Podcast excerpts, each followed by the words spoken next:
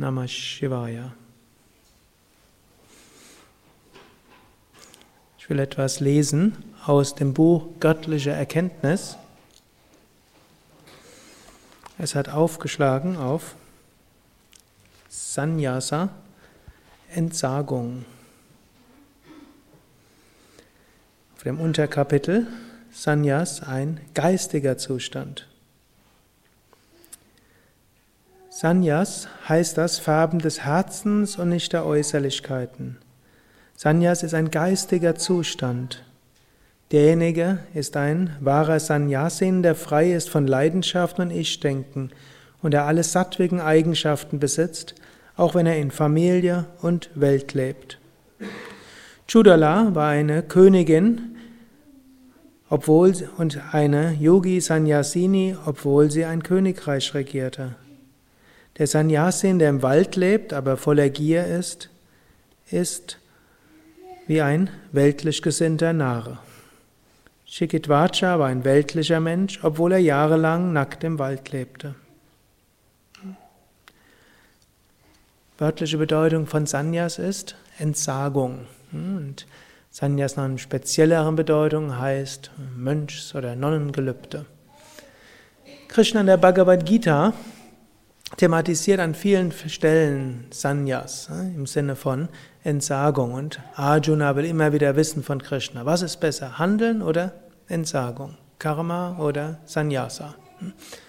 Und Krishna sagt an verschiedenen Stellen unterschiedliches. Er sagt aber, es gibt verschiedene Wege, um zum Höchsten zu kommen. Das Wichtigste ist, dass wir nach dem Höchsten streben. Und dann ist wichtig, dass wir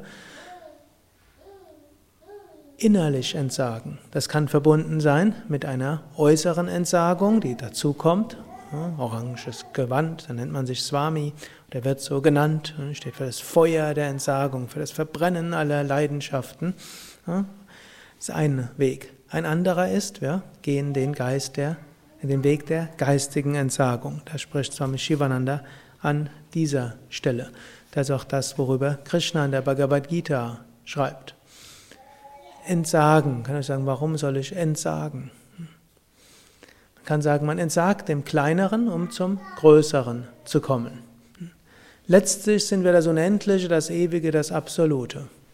Jetzt haben wir aber kleine, kleine Identifikation. Wir denken, ich bin dieser Körper, ich bin diese Psyche und diese Persönlichkeit. Also müssen wir etwas entsagen, der Identifikation mit diesem Körper, dieser Psyche, dieser Persönlichkeit. Und was aber wir verlieren nichts, wenn wir dem entsagen. Denn so wie wir dem auch nur andeutungsweise entsagt haben, dann schimmert die Erfahrung des Unendlichen, des Ewigen, des Absoluten durch.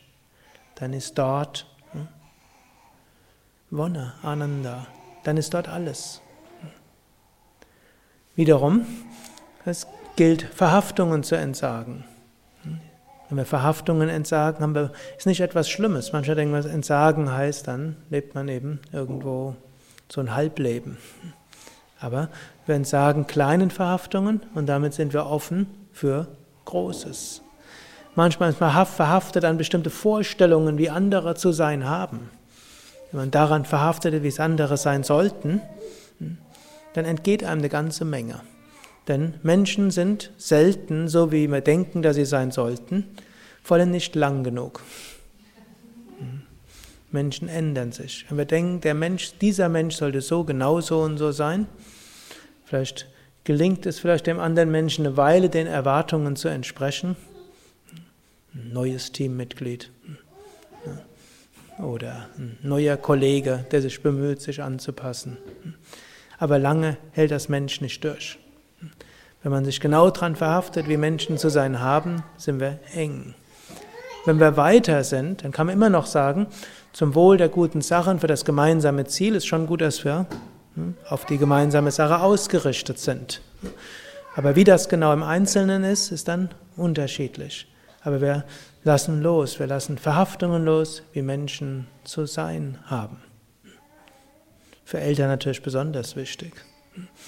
So häufig erlebe ich es, wenn, wenn Mütter schwanger sind, wie sie mir erzählen, wie sie dann künftig, wie, wie das sein wird mit ihrem Kind. Fast nie ist es dann nachher so, wie sie denken, dass es sein würde. Und typischerweise guten Yoga-Eltern gelingt es, das irgendwo anzunehmen. Nicht nur irgendwo, sondern dann doch neugierig zu sein, was passieren wird. So ähnlich ist es aber mit vielem. Dann natürlich sind wir auch verhaftet an, was wir brauchen. Wir sind verhaftet an unseren Besitz. Aber wenn wir verhaftet sind an unseren Besitz, dann machen wir uns klein. Und Swami Shivananda sagte mal, die ganze Welt ist dein Zuhause. Wir sagen nur, mein Zimmer ist mein Zuhause.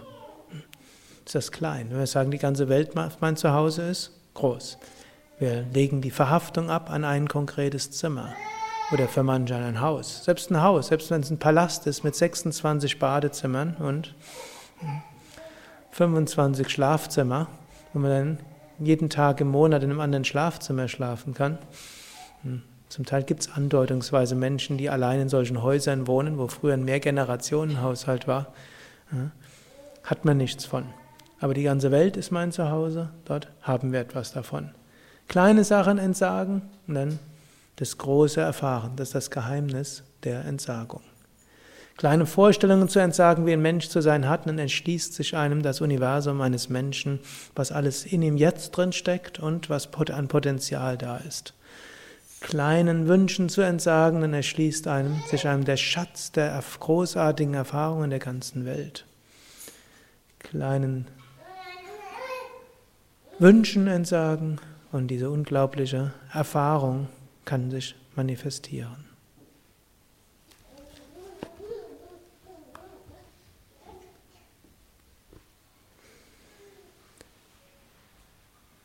Wenn du dem Ahamkara, dem Ich-Denken, dem Ego entsagen kannst, dann hast du allem anderen auch entsagt.